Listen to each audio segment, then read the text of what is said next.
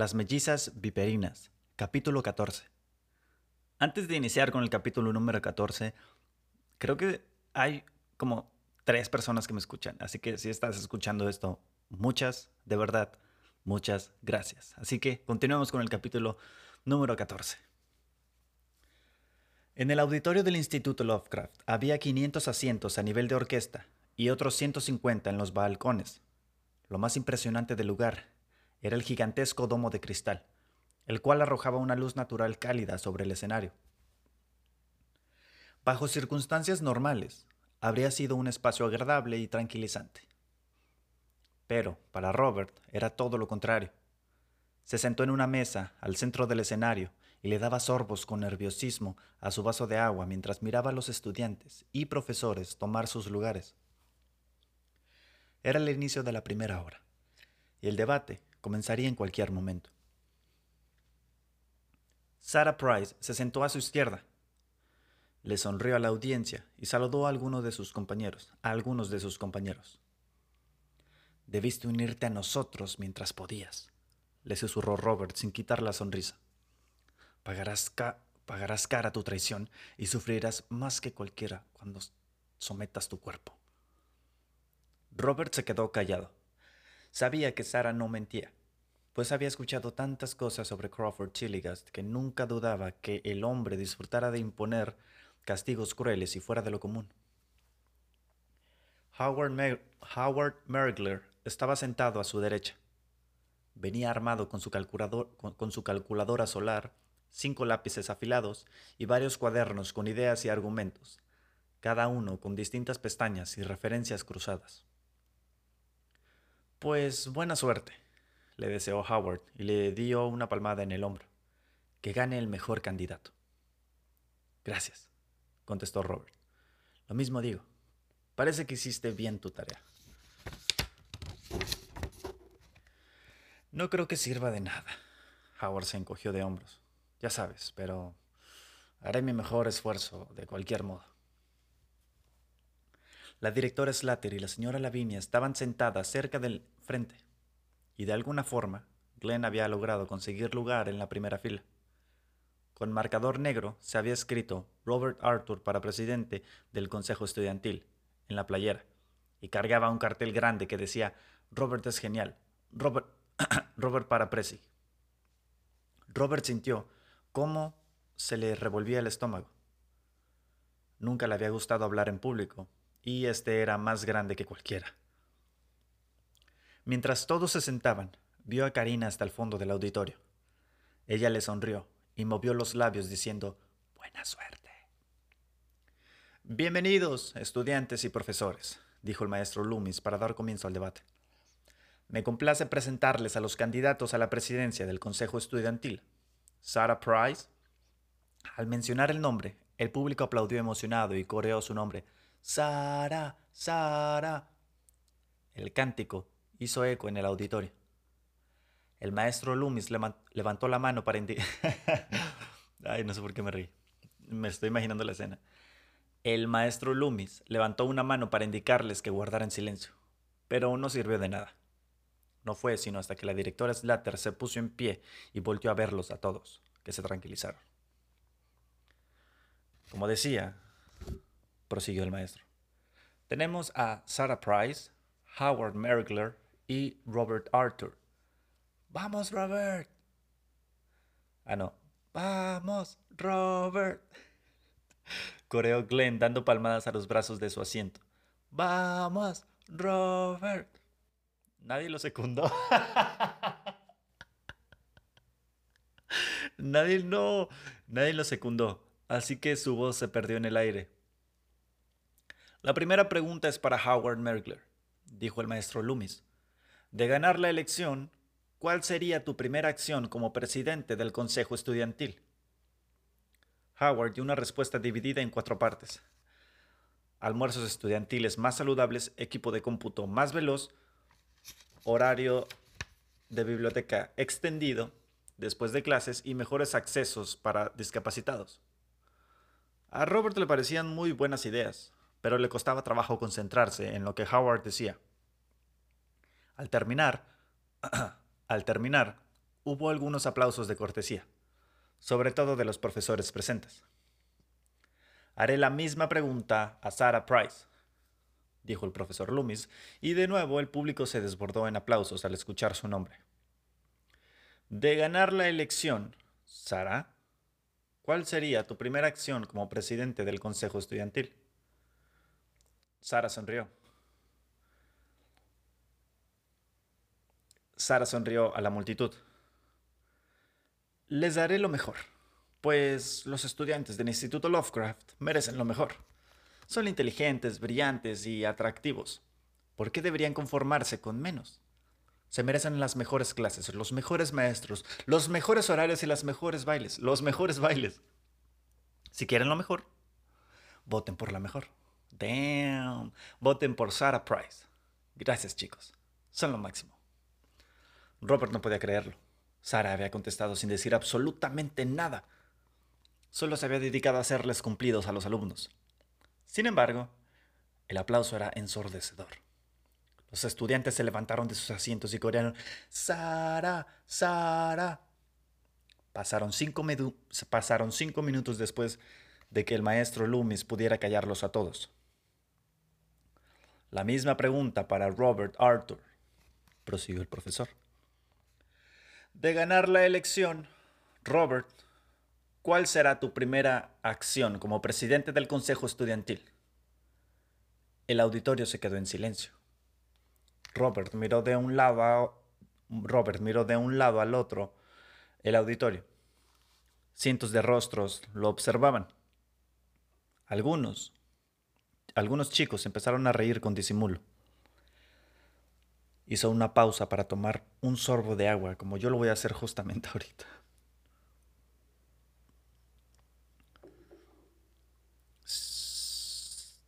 Recordó las frases de campaña de la señora Lavinia que había escrito en los carteles. Eh, eh, supongo que... ¿Proteger? El público se rió y Robert se sonrojó. Era obvio que se reirían. ¿Cómo podría un flacucho de 40 kilos proteger a cualquiera que lo fuera? Hasta el profesor Loomis se había reído. ¿Proteger qué, Robert? Protegerá a la escuela. Tienes dos minutos para responder, le dijo el maestro Loomis. Quizás sería útil que te explicaras. Pero Robert ya no sabía qué otra cosa decir. No podía dar una respuesta falsa como la de Sarah, ni argumentos brillantes como los de Howard Mergler. Y era un hecho que no podía decir la verdad. Solo le quedaba una opción. Sacó la tarjeta de su bolsillo y leyó las palabras escritas por Warren. Eh, ¿Qué? preguntó el maestro Loomis. Robert se inclinó hacia el micrófono. Sara lo miró fijamente. No te atrevas, susurró enfurecida. El maestro Loomis frunció el ceño. Robert, no entiendo una palabra. Aléjate del micrófono y dilo una vez más. Kiyalov Nada ocurrió. No había funcionado. Los estudiantes se doblaban de la risa. Era la primera vez que, que veían a Robert Arthur, y él escupía palabras sin sentido como si fuera un tarado. El profesor Loomis bajó del podio y se acercó a la mesa. Supongo que habría algún problema técnico, porque no entiendo una palabra de lo que... Lo interrumpió un chillido estridente. El vaso de Robert estalló y el agua se derramó sobre toda la mesa. Los estudiantes colapsaron en sus asientos, gritando de dolor y cubriéndose los oídos. Robert levantó la mirada hacia el balcón vacío y vio un vórtice negro que giraba, justo atrás de la última fila. De él salió una criatura enorme que voló por encima del auditorio. Era una especie de ave gigante que se dirigía al escenario. Sara corrió gritando hacia el público. Howard intentó alcanzar sus muletas. Robert se quedó paralizado. Convocar a un pájaro gigante para que ataque a la escuela era la brillante idea de Warren. A medida que la criatura se acercaba, Robert notó que en realidad no era, un, no era del todo un ave, pues tenía cabeza de mujer monstruosa. Era como las arpías de la mitología antigua. Volaba con sus gigantescas garras extendidas, preparada para levantar a Robert. Cuando lo tuvo tan cerca que podía verle los ojos, Robert se impulsó sobre Howard para salvarlo y arrastrarlo bajo la mesa. ¿Qué cosa? gritó Howard.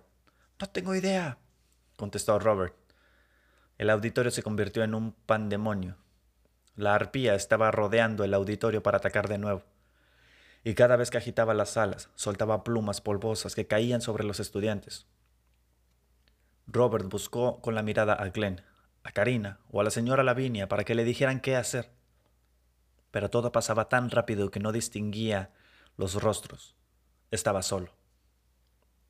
Guarden la calma, gritaba el maestro Loomis en el micrófono.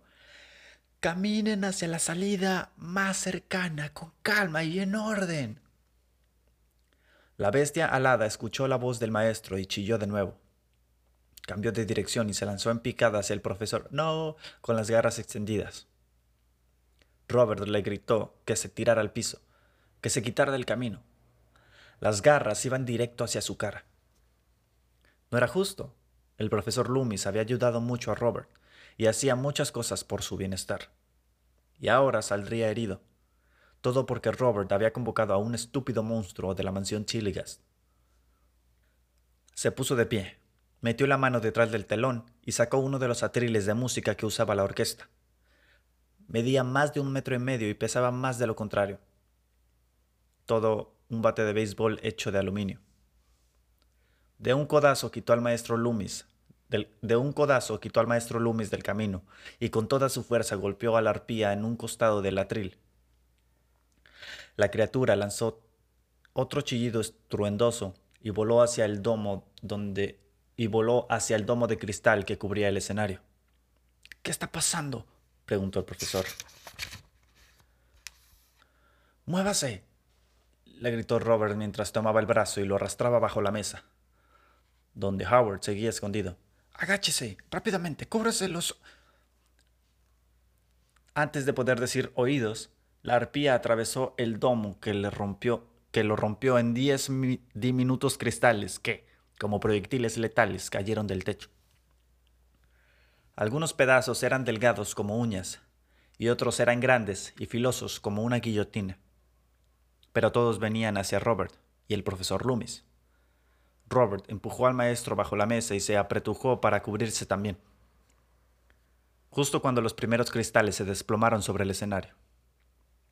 Cerró los ojos y se cubrió la cara con las manos. El ruido era ensordecedor, y parecía externo. El ruido era ensordecedor y parecía eterno, cual tormenta interminable. Los cristales se hacían añicos a su alrededor, y luego todo quedó en silencio.